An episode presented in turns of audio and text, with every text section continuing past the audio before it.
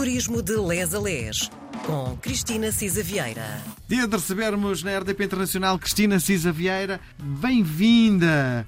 Obrigada, Miguel. Está Olá a todos. preparada para a grande noite? É fã da passagem do ano? Olha, eu não, mas os meus filhos são tão fãs que. Enfim, não, mas eu saio sempre. Tenho que fazer qualquer coisa, isso sim.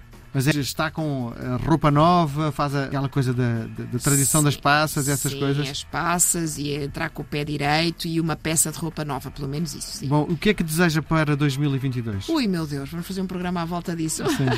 Olha, por um lado, acho que desejo que estejamos todos de saúde e prontos para fazer turismo de les.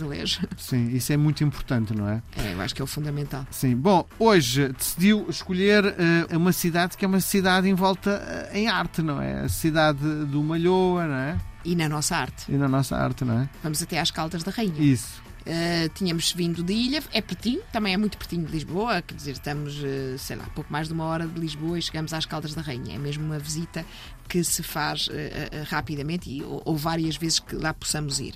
E é engraçado porque quando se chega às Caldas da Rainha, nota-se que é um local de paragem de muita gente que vai para um lado e para o outro, que é género uma fronteira onde as pessoas param para, sei lá, comer, eh, refrescar-se, dar um passeio, porque vê-se muita gente ali, é uma zona de trânsito, não é? Exatamente. Olha, foi isso mesmo que a Dona Leonor fez.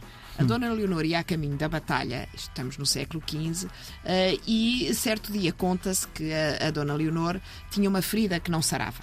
E então parou lá está, de passagem, nas Caldas da Rainha, eh, e eh, confirmou por ela própria as maravilhas das águas termais. Sim. O Hospital Termal ainda E, funciona, portanto, é? Exatamente. Eh, E mandou então erigir no ano, logo imediatamente no ano seguinte a esta visita, o hospital. E, portanto, a fama das Caldas da Rainha e a razão do seu nome estão aqui, da Rainha eh, Dona Leonor.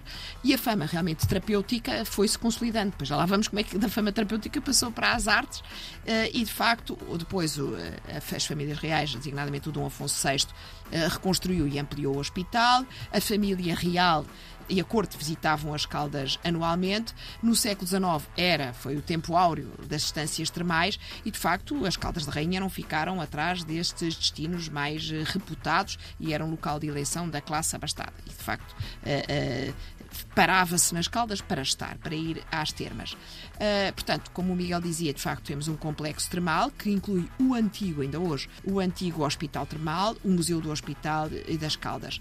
E de facto temos aí também eh, vários exemplares, designadamente o livro do compromisso da Rainha Dona Leonor.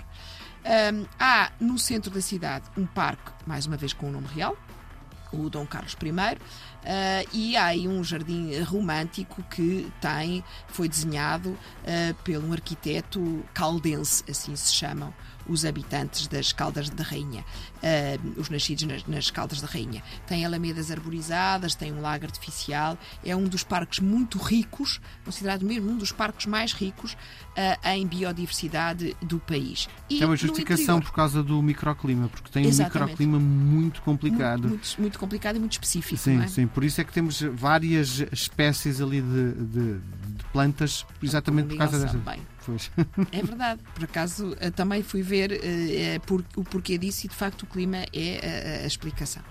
Eh, ora bem, e agora, lá está, entramos diretamente na arte, porque dentro do parque há um dos espaços museológicos mais notáveis da cidade, que é o Museu eh, José Malhoa, que é um filho da terra, nasceu nas Caldas da Rainha, eh, e onde está uma importantíssima coleção de obras deste pintor. É curioso dizer que o museu é da década de de 40 e foi o primeiro edifício criado de raiz eh, com o propósito de albergar eh, um museu em Portugal.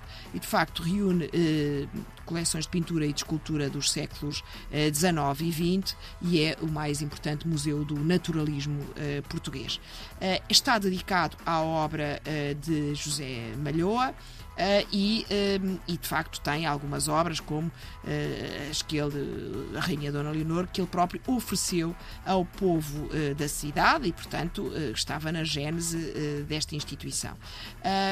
E, ah, e, de facto, pronto, lá está. Ele ofereceu vários das suas obras, está classificado como museu de interesse público e, uh, de facto, uh, justifica bem uh, a visita. Eu recomendo, aliás, que também faça uma visita prévia virtual no próprio site. Deixa-me fazer uma pergunta, Cristina, porque a imagem de marca das Caldas é o Zé Povinha fazer um manguito, não é? Já lá vamos, porque ah, realmente essa é das Caldas e eu acho que é quase do nosso povo, não é? pronto, eu acho que vale a pena falar nisto porque lá está, eu devo muita fama à, à, à, cerâmica, as Caldas da Rainha devem muito a fama que têm uh, às Caldas da Rainha. Vale a pena ir ao Museu da Cerâmica também, é um palácio romântico uh, do século XIX uh, e tem uma coleção de facto extraordinária, é uma viagem pela história e pelas obras do Rafael Bordal Pinheiro, o pai do Zé Povinho. Eu, por acaso, não me revejo muito nessa obra, não me sinto nada português olhando para Olha, aquilo. eu também não, somos vários creio eu. Mas tem tudo, de facto, uma certa explicação. Uh, na altura, de facto, a primeira vez que apareceu a figura do Zé Povinho foi uh, num jornal, que era um jornal de crítica diária, que se chamava A Lanterna Mágica, e que em 12 de julho de 1875 deste de facto fez numa sátira alusiva aos impostos, havia o Ministro da Fazenda, que seria hoje o nosso Ministro das Finanças, a sacar ao Zé Povinho uma esmola de três tostões para o Santo António de Lisboa. E, portanto, aí uh, uh, não era ainda em 3D, era só em 2D uh, a imagem do, do Zé Povinho. e depois, de facto, isto foi evoluindo para uma caricatura do Zé Povinho.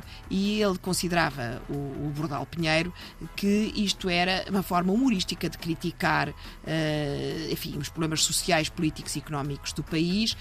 e havia, dizia ele, uma eterna tensão uh, nesta figura. Portanto, por um lado, uh, havia, dizia ele, uh, ele é paciente, crédulo, submisso, humilde, manso, apático, indiferente, abúlico, cético, desconfiado, descrente e solitário. Veja-me esta resma de adjetivos.